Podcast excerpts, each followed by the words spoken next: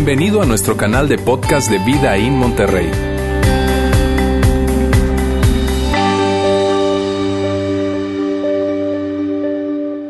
Hola, ¿cómo están?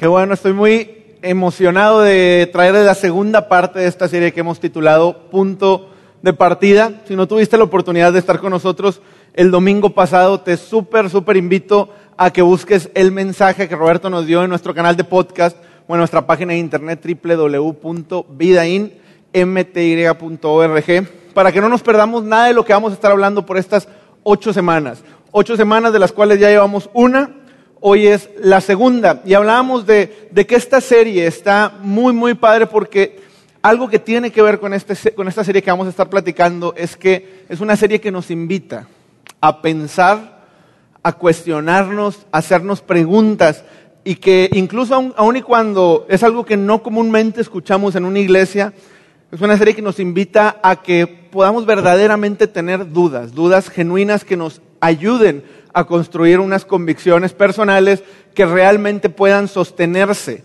ante las tensiones, las demandas y las exigencias de la realidad de la vida adulta que empezamos a tener. ¿Por qué? Porque punto de partida, el título de esta serie viene de esta idea de que todo en nuestra vida tiene un inicio. Toda nuestra vida tiene un día cero o un día uno. En este caso, nuestra carrera profesional tuvo un punto de partida.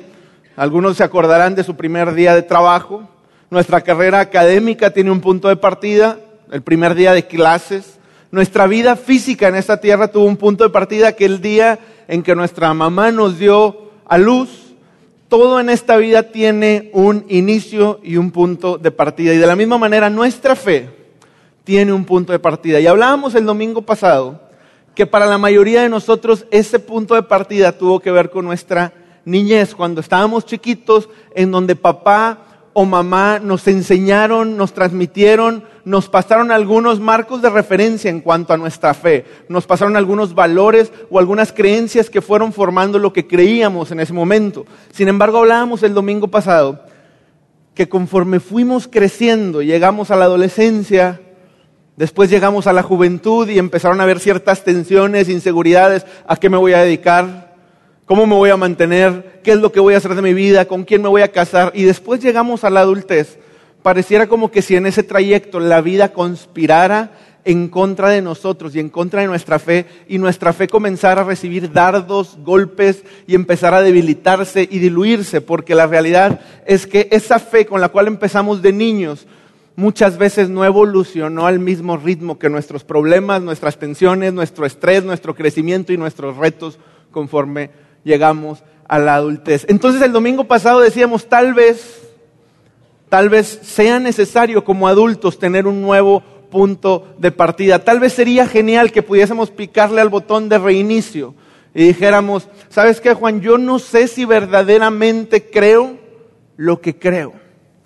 Yo no sé si estoy seguro de eso que de niño me dijeron, pero quiero tener una fe lo suficientemente real y personal que hoy estoy dispuesto a picarle reinicio, a iniciar un nuevo punto de partida y empezar a construir ahora sí una fe propia, no una fe heredada, no una fe transmitida, una fe tuya, una fe mía que sea capaz de hacerle frente a las realidades y a las demandas y a las exigencias que tiene la vida. Y hablábamos el domingo anterior que si esto fuera posible, si pudiéramos picarle al botón de reinicio y pudiéramos volver a comenzar en nuestra fe, ¿dónde sería el mejor lugar para comenzar? ¿Dónde sería ese mejor lugar para iniciar a construir esto que le pudiéramos llamar una fe personal? Y hablábamos de que tal vez en algunas iglesias o en alguna experiencia de fe nos intentaron hacer este punto de partida en base a imposición de alguna idea, en base a bibliazos, le llamamos algunos. La Biblia dice, la Biblia dice, la Biblia dice, la Biblia dice.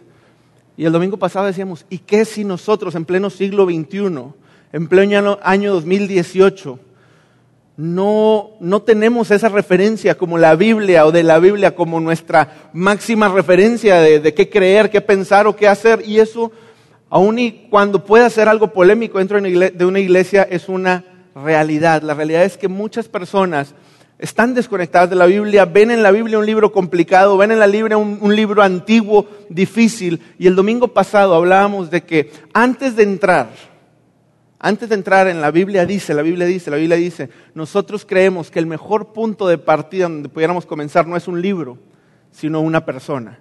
Y esa persona es la persona de Jesús. Y el apóstol Pablo en, el mensaje del domingo anterior, no te puedo dar muchos detalles, por eso te invito a que, a que lo, lo, lo escuches, pero el apóstol Pablo en el mensaje anterior nos hablaban que llegó con estos hombres griegos sabios y les dijo, les voy a hablar de un Dios real, de un Dios personal, de un Dios que es el más grande del universo y ese Dios se llama Jesús.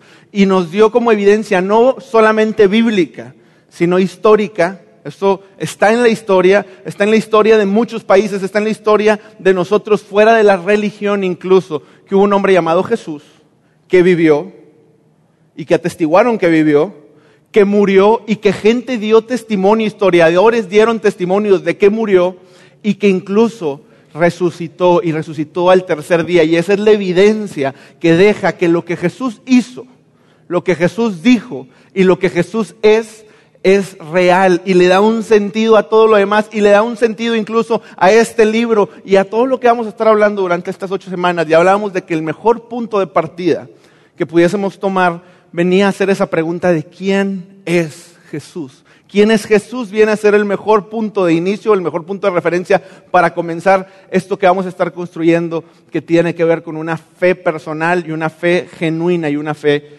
real. Así que partiendo de ese punto, de quién es Jesús y de lo que hablamos el domingo anterior, hoy vamos a hablar de algo que ese Jesús, ese Jesús que vivió, murió y resucitó por nosotros, algo que ese Jesús dijo de ti y dijo de mí. Hoy vamos a hablar de ustedes, vamos a hablar de nosotros y yo sé que durante el mensaje va a haber momentos en donde me van a ver con, una cara no tan padre.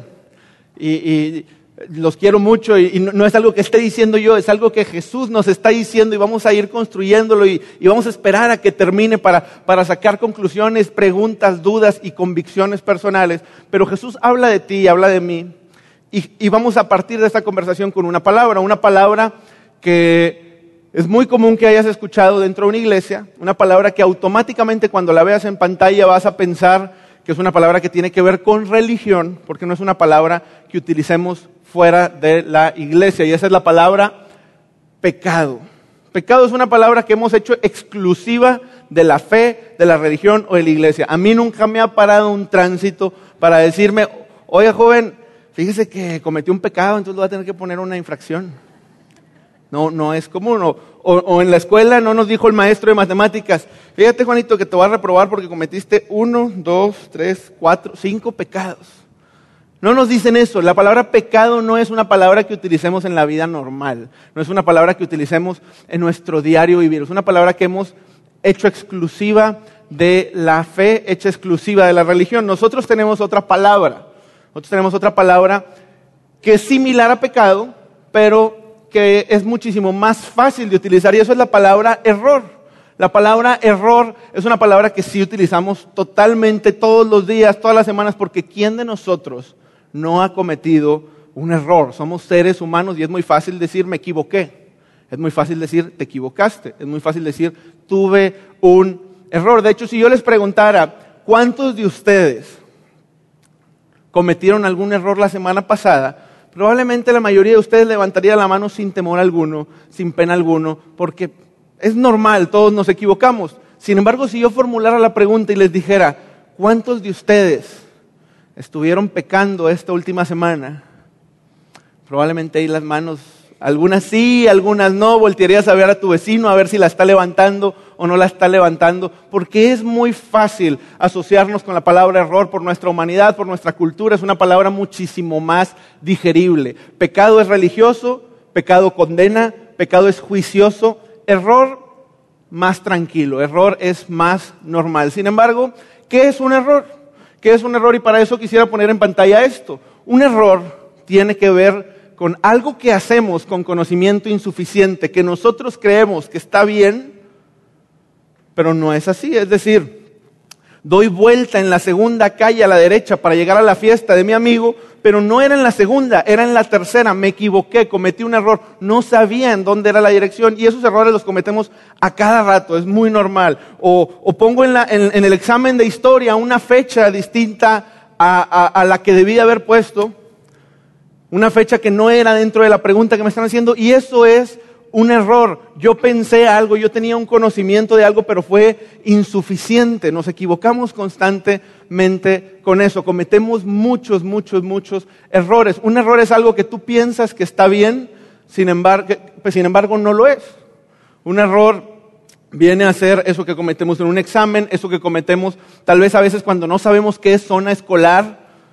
Y ahora sí nos para el tránsito y nos dice, ¿no vio el letrero? No, no lo vi. Conocimiento insuficiente. Un error es irle a los rayados o a la América tal vez. No, no se crean, es para que no se duerman. Eh, aunque si es un error o un pecado, ya no sé. Un error es algo que tiene que ver con conocimiento insuficiente. Algo que tú creías que estaba bien, sin embargo, no lo es. Sin embargo, ¿qué pasa con esos errores que tú y yo cometemos? Que sí sabemos que están mal y aún así los cometemos. ¿Qué pasa con esos errores que claramente tenemos una conciencia de que están mal, y no para la religión ni siquiera o para la fe, que tú sabes que están mal para tu salud, para tu vida, para tu familia, para la ley, para tu conciencia, tú sabes que están mal, sin embargo, los cometemos. ¿Cómo le llamamos a esos errores. O cómo le llamamos esos errores que no solamente sabemos que están mal, sino que incluso al día siguiente que los cometemos decimos, no lo vuelvo a hacer, no lo vuelvo a hacer, no lo vuelvo a hacer, no me gusta la consecuencia de este error. Y te dice a ti mismo, no lo vuelvo a hacer. Sin embargo, pasan horas o días y lo volvemos a hacer. ¿Cómo le llamamos a ese error que sabemos que está mal, que incluso no podemos dejar de hacerlo. ¿Cómo le llamamos ese error? Que no solamente sabemos que está mal, que no podemos dejar de hacerlo, sino que incluso lo escondemos o lo ocultamos de otras personas. Sabes, ahorita hay una serie en Netflix, eh, son seis capítulos de documentales, yo solamente he visto dos. Uno trata de una armadora de carros, que probablemente muchos de ustedes o todos ustedes conocen, algunos de ustedes tienen este carro o algunos de ustedes han tenido esta marca de carros. Y el otro caso habla de un banco. Y básicamente estos documentales hablan de empresas que han perpetuado por 6, 8, 10, 12, 15 años engaños o fraudes multimillonarios. Engaños o fraudes multimillonarios. Y en este caso me llama mucho la atención, en, el caso del banco, el banco estaba involucrado, no voy a decir marcas, probablemente ahí tienes tu dinero.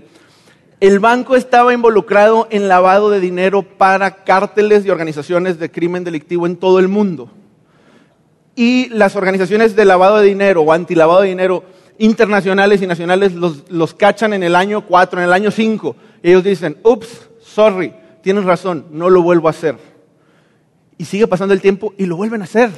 Y ahora lo esconden mejor. Llega el año 10 y los vuelven a cachar. Ups, me volví a equivocar no lo vuelvo a hacer. Y pasan otros dos, tres años y los vuelven a cachar y, ups, me equivoqué, no lo vuelvo a hacer. La armadora de carros igualmente, diez años escondiendo una característica de su carro súper, súper, súper, súper polémica que nadie sabía, correos entre ellos. Salen los líderes, salen los dueños a la luz y dicen, sorry, cometimos un error. ¿Cómo le llamas a ese error que haces por 10, 12 años? Que sabes que está mal que planeada u organizadamente escondes. ¿Cómo le llamamos a esos errores? ¿Cómo le llamamos a ese error de empezar a entablar comunicación con una persona del sexo opuesto en el trabajo, aun y cuando eres casado o casada, y que esa comunicación o esa relación de amistad comience a, a escalar al error de empezar a intercambiar mensajes de texto? Y que esos mensajes de texto comiencen a escalar al error de ir a un café o ir a una comida, platicar de trabajo un poquito, platicar de la vida otro poquito y ese error comienza a escalar hasta el adulterio o a tener otra familia o hasta el divorcio. ¿Y cómo puedes llegar con tu hijo o con tu esposa a decirle, sorry, cometí un error, no pasa nada, seguimos adelante? ¿Cómo le llamamos a esos errores que tú y yo y esto lo digo con todo respeto porque yo en lo personal me incluyo, pero con yo mayúscula. ¿Cómo le llamamos a esos errores que tú y yo cometemos con conocimiento pleno. Y que no solamente cometemos una vez, sino varias veces. Y que no solamente cometemos varias veces, sino que a veces escondemos y escondemos por largo tiempo. La realidad es que creo que el punto está quedando claro. Y tú y yo nos estamos dando cuenta que hay un problema y que la palabra error se nos está quedando cortita. Que la palabra error no le está haciendo justicia al verdadero problema y que la palabra error no está describiendo este tipo de escenarios como los que estoy mencionando, de cosas que hacemos con plena conciencia. Y eso es porque esos errores, y pongo las comillas, no son un error. Porque un error se corrige. Otra característica, aparte del conocimiento insuficiente del error, es que un error se corrige. Me equivoqué en el examen, probablemente me va a costar volverlo a presentar. Probablemente me va a costar volver a llevar la materia completa, pero lo puedo corregir. Me equivoqué en una dirección, probablemente voy a tener que rodear, llamarle a la persona, buscar en el GPS, pero lo voy a corregir. Son errores que se corrigen.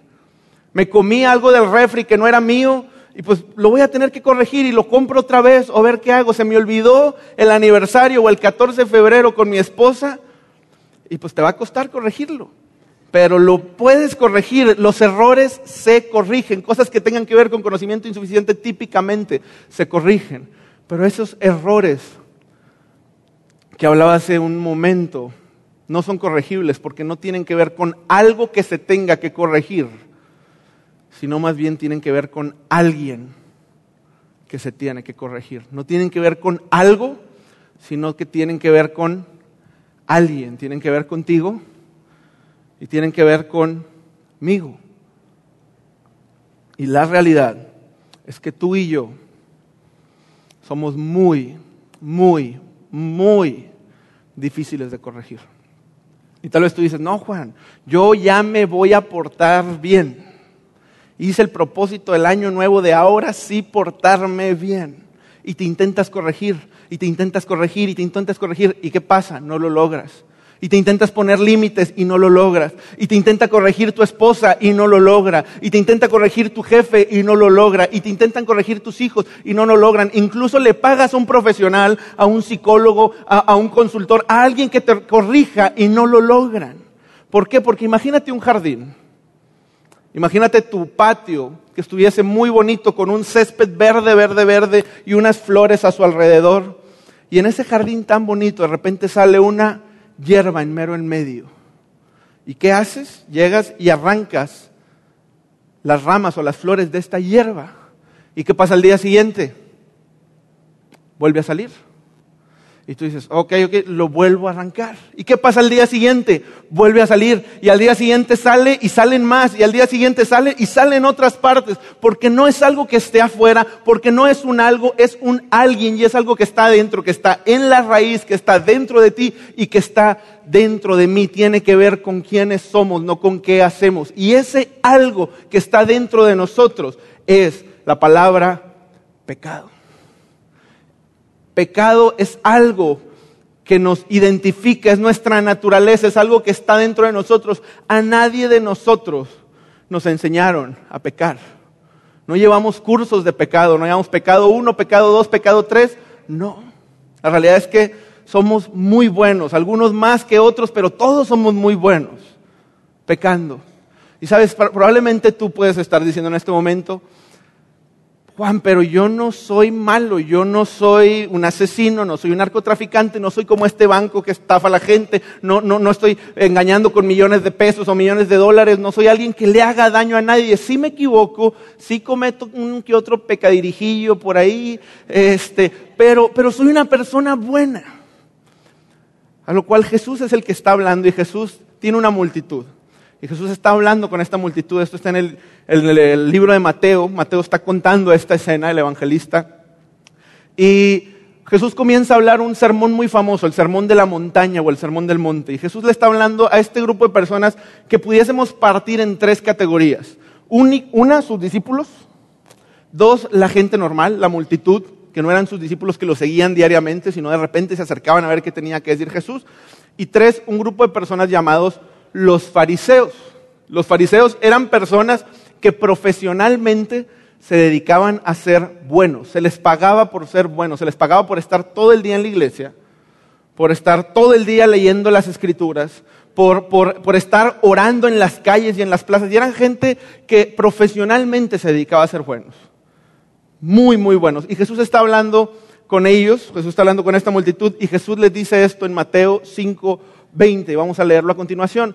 Dice, porque les digo, Jesús le habla a la, a la multitud, les digo a ustedes que no van a entrar en el reino de los cielos a menos que su justicia supere a la de los fariseos y a la de los maestros de la ley. Les digo que ustedes no van a ir al cielo, a menos que no sean más buenos incluso que estos que se dedican a ser profesionalmente buenos.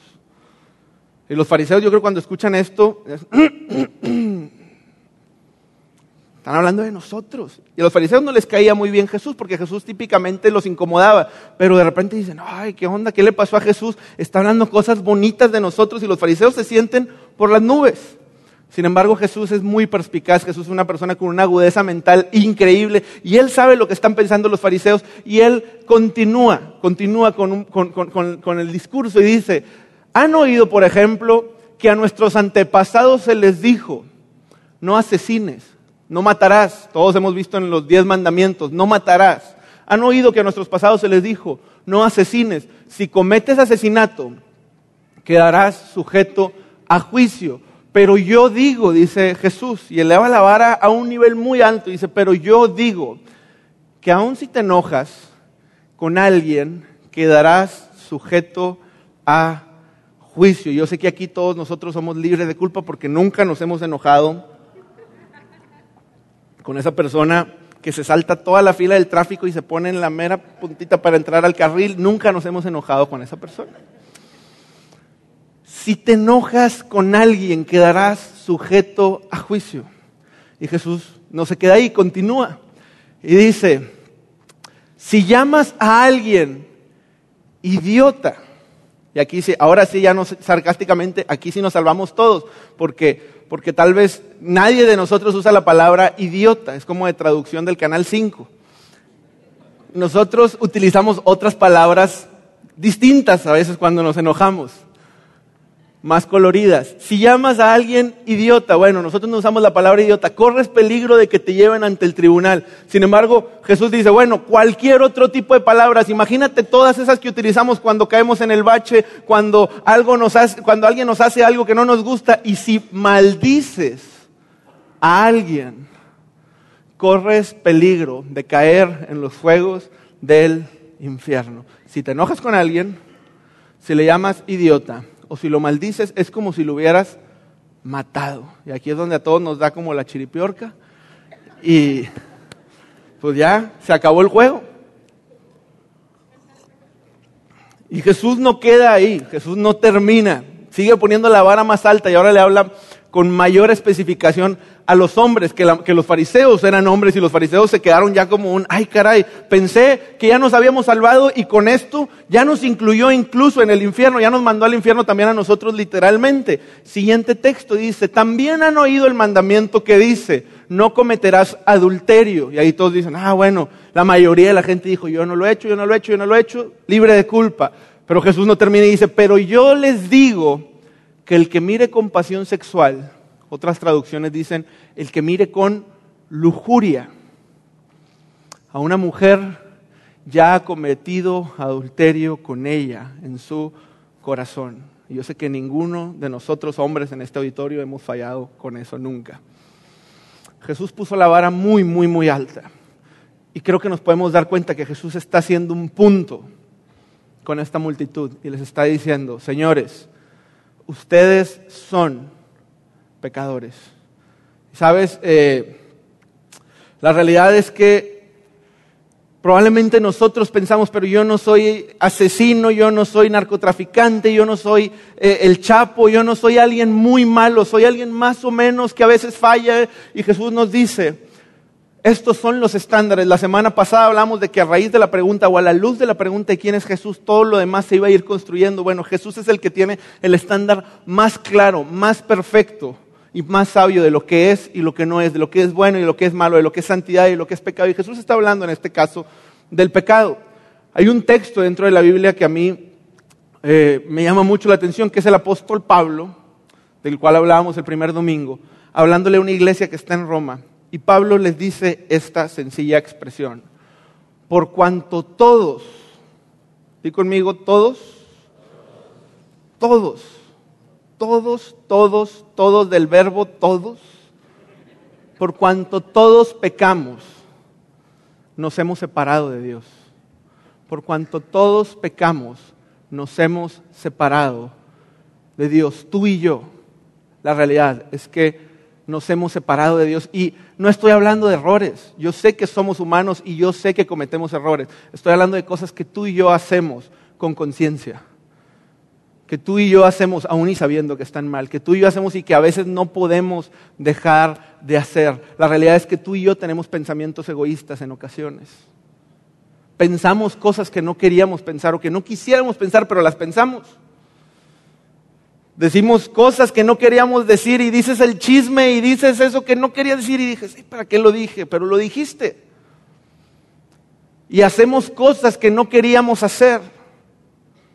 Decimos, hasta aquí voy a, a, comer, hasta aquí voy a tomar, hasta aquí voy a hacer esto. Sin embargo, no nos podemos controlar porque hay algo en nosotros que se llama pecado, hay algo en nuestro corazón, hay algo en nuestra raíz que constantemente decide alejarse de Dios, que constantemente decide darle la espalda a Dios, que constantemente decide correr en sentido contrario de donde Dios está. Y sabes, hay una historia en la Biblia que a mí me, vuela la cabeza en cuanto a, lo increíble que puede llegar a ser la maldad del ser humano.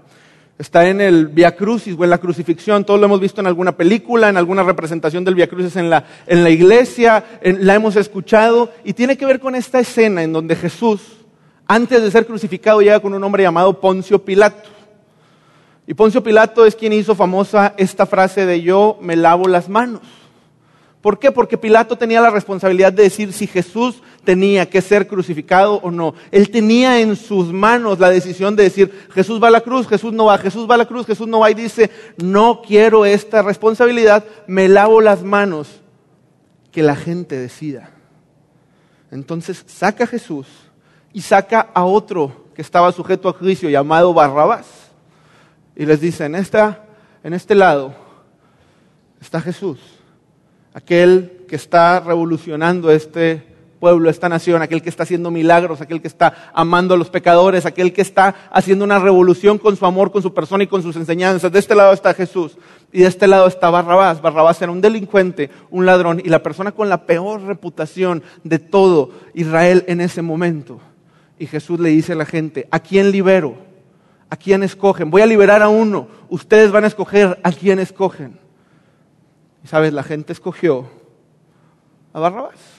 La gente escogió a Barrabás y probablemente tú dices, sí Juan, la gente, pero yo no hubiera escogido eso. Sin embargo, tú y yo, día a día, minuto a minuto, escogemos cosas que son contrarias a Dios. Tú y yo escogemos cosas que sabemos que dan la espalda a Dios. Hay algo dentro de nosotros. Y no son errores. Es algo que está en nuestro corazón. Y entonces, Juan, pues ya nos mandaste al infierno a todos. ¿Qué hacemos? ¿Nos vamos tristes? ¿Se acabó el mensaje?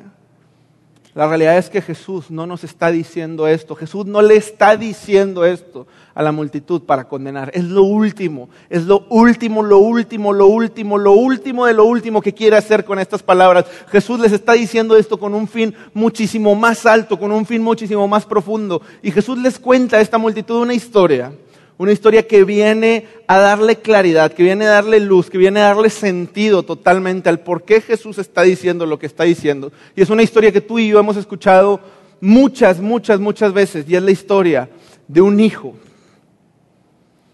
de un hijo que llega con su padre y le dice, papá, papá, dame mi herencia, por favor, que te estoy esperando a que te mueras y tú nomás no te mueres y voy a estar muy viejito cuando me la des, dame mi herencia ahorita en vida, por favor. El padre le da la herencia, él dice, qué bueno que me dan mi herencia, la necesitaba ahorita, no cuando tenga 80 años, no cuando tenga 60, no cuando tenga 70. El hijo toma la herencia y va y disfruta la vida. Y yo creo que pasó un muy, muy buen momento. El contexto de la historia nos dice que el papá tenía dinero, por ende podemos inferir también que la herencia era una buena herencia. No nos dice la historia, no nos dice Jesús en esta parábola cuánto tiempo se tardó en acabársela.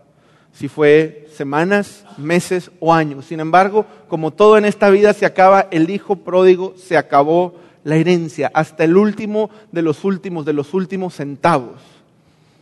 Y todos conocemos la historia y sabemos que llega a pisar fondo y a tocar un punto muy, muy, muy bajo el hijo pródigo, al grado que hay una escena en donde él no tiene ni siquiera para comer y comienza a mendigar y comienza a rogar por alimento y comienza a pelear su alimento con los cerdos que estaban en un hato. Y él, él, está luchando por comer lo mismo que están comiendo los cerdos porque se está literalmente muriendo de hambre. Entonces el hijo pródigo nos dice la historia que se levanta y dice, voy a regresar a casa de mi papi, le voy a decir, sorry, la regué, me acabé el dinero, aquí estoy otra vez y todos felices y contentos. No, la Biblia no nos dice eso. Eso es lo que haría cualquiera de nosotros pensando que cometió un error. Un error es, disculpa, lo siento mucho, no lo vuelvo a hacer, podemos continuar.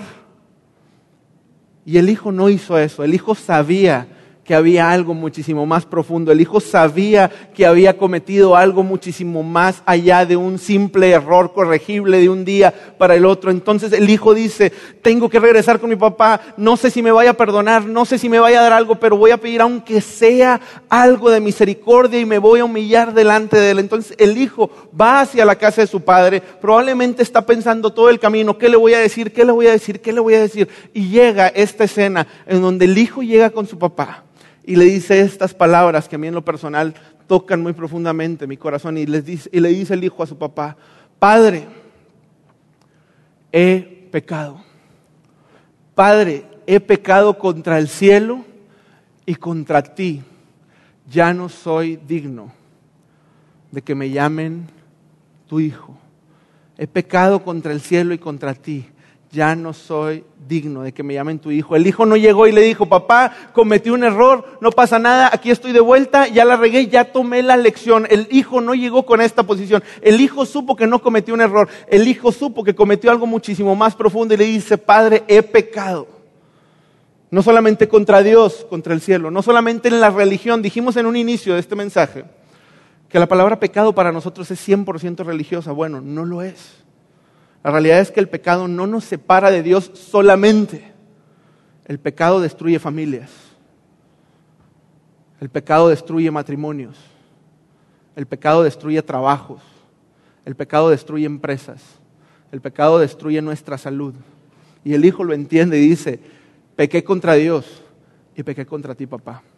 La regué y la regué en serio y no fue un error. Yo sabía que sabía, que sabía, pero profundamente sabía lo que estaba haciendo. Y vengo a ti a humillarme. Yo no soy digno siquiera de que me llamen tu hijo. El hijo reconoce su condición y reconoce su acción. Y el padre ni siquiera lo deja terminar. Probablemente el speech que tenía en su mente el hijo era más largo. Él está pensando, ¿qué le voy a decir? ¿Qué le voy a decir? ¿Qué le voy a decir? Sin embargo, el padre lo detiene, lo interrumpe y mientras él está hablando, le dice a sus siervos, rápido, rápido, traigan la mejor túnica que haya en la casa y vístanlo. Traigan el mejor vestido que haya en la casa y pónganselo consigan un anillo para su dedo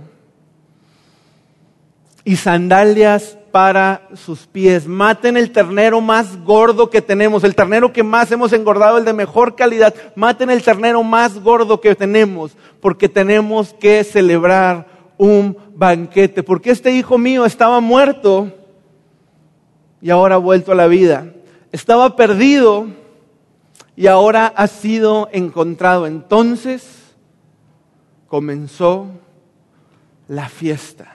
El hijo llegó diciendo, voy a pedir misericordia, a ver qué me da, voy a reconocer mi, realidad y mi condición, aun y si me diera una humilde cama o lo que fuera o algo de comer. Pero el padre lo detiene y le dice a sus siervos, rápido, traigan lo mejor, de lo mejor, de lo mejor, porque mi hijo estaba muerto y ahora está vivo. Y probablemente tú me dices, Juan, pero no estaba muerto, andaba de parranda, literal. Pero la realidad es que Jesús, o en este caso el Padre, que es la representación de Dios para nosotros en esta parábola o en esta historia, el Padre sabía que el Hijo no estaba muerto, pero que la relación entre ellos dos sí se había roto, se había muerto. Y no porque el Padre se haya movido, no porque el Padre lo haya negado, no porque el Padre le haya cerrado las puertas de su casa, no porque el Padre, el, el pecado no hace que Dios se vaya lejos. Eso es un gran, gran, gran mito de la religión. El pecado no hace que Dios se enoje contigo y que Dios se aleje y que Dios se separe y dices, es que Dios ya no me va a amar porque yo estoy pecando y Dios se fue para allá. Dios sigue en el mismo lugar y el papá se movió de casa. No. ¿Cerró la puerta? No, el papá seguía en el mismo lugar. Quien tuvo que venir fue el hijo. Quien se había ido fue el hijo. Quien se separó fue el hijo. Y quien nos vamos y nos separamos y corremos lejos de Dios somos tú somos yo. Tú y yo somos los que constantemente nos alejamos de Dios, nos alejamos de Dios. Y Dios está, está en el mismo lugar esperándonos, diciendo, tengo una gran casa para mi hijo, unas gran vestiduras, un grande banquete, grandes bendiciones, grandes riquezas, porque tú eres mi hijo y nunca has dejado de ser mi hijo. Y sí con el pecado te has alejado, pero el día en que tú reconozcas tu condición y tu pecado, ese día nuestra relación volverá a ser no solamente la misma, sino una fiesta y algo creciente y algo que Dios va a bendecir en cada una de nuestras vidas. Y ahora, esto te lo digo con mucho respeto y ahorita hablé mucho de cosas que son complicadas, pecado y, la realidad es que la posición en la que estoy yo ahorita es complicada porque ¿quién soy yo para decir esto? La realidad es que estoy hablando en nombre de alguien más, no es algo que yo diga, pero en lo personal, esta historia toca mi corazón porque porque yo no puedo identificarme con un personaje de la Biblia más que con este hijo que la regó y la regó en serio. Y no solamente la regó, sino que la riega todavía al día de hoy. Y el saber que Dios no me condena, y el saber que Dios no me rechaza, y el saber que Dios no se aleja, sino que todo lo contrario, Dios anhela ardientemente una relación personal conmigo y me está esperando con los brazos abiertos simplemente a la distancia de una confesión en donde le podamos decir, Dios, no me equivoqué, no fue un error, fallé, pequé, pequé contra ti, pequé contra mi familia, pequé contra mi esposo, contra mi esposa, contra mi salud, Dios, pequé y aquí estoy. Y cuando hacemos eso, Dios nos dice, no te condeno, sino todo lo contrario, te voy a dar vida y vida abundante y una vida increíble. Y aparte de eso, lo que hayas hecho, lo que hayas debido, yo lo voy a pagar y lo voy a pagar con el precio más alto, que es el de mi propia sangre en la cruz. Así que yo sé que, que este es un mensaje algo abrumador, complejo, pero Jesús con estas palabras nos está diciendo, quiero abrazarte, quiero ser tu padre quiero ser tu papá y lo único que tienes que hacer es reconocer tu condición y venir a mí y venir a la casa y yo te voy a abrir mis brazos y te voy a abrazar y te voy a recibir y te voy a coronar como mi hijo. Y para cerrar este momento, yo quisiera que tú y yo pudiésemos hacer una oración. Pudiéramos hablar con Dios. Yo voy a dirigir un poco esta oración, pero tú en tu mente, con tus propias palabras, ten esta conversación con Dios. En donde le digas, Dios, perdóname si he pensado que son pequeños errores Perdóname si he cegado o negado mi, condición por orgullo. Hoy reconozco que, que he fallado y he fallado en serio. Hoy reconozco que he pecado contra ti, contra mí y contra las personas que más amo. Aquí estoy. Y cuando hagamos eso, Jesús va a tomar el control de lo que sigue y de lo que vamos a estar hablando durante estas próximas semanas. Así que te voy a invitar a que cierres tus ojos para no distraernos y vamos a orar a Dios.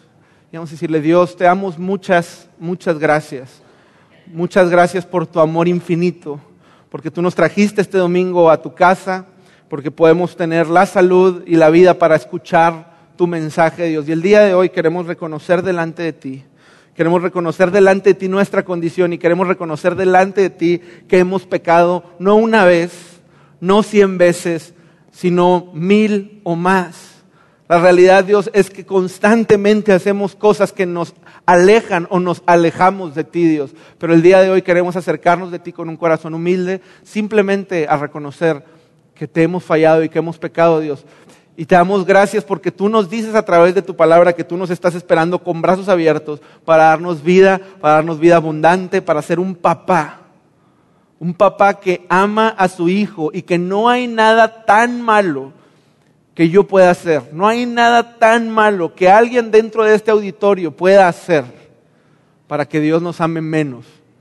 Porque tú nos amas porque eres nuestro Padre Celestial y el día de hoy solamente nos estás pidiendo que nos acerquemos a ti y que nos permitas que nos restaures, Dios. En tu santo nombre, Jesús, toma control de cada uno de los que estamos aquí y de estas ocho semanas, Dios, para que podamos tener una fe propia, una fe con convicciones sólidas, una fe personal que cuando vengan las demandas de la realidad y los problemas de la vida, nosotros podamos estar firmes porque tenemos un Padre que nos ama y que nos da una seguridad y una confianza y una felicidad y una alegría que sobrepasa cualquier entendimiento. En tu nombre Jesús te damos gracias Señor. Amén y amén. Gracias por haber escuchado este podcast de Vida en Monterrey.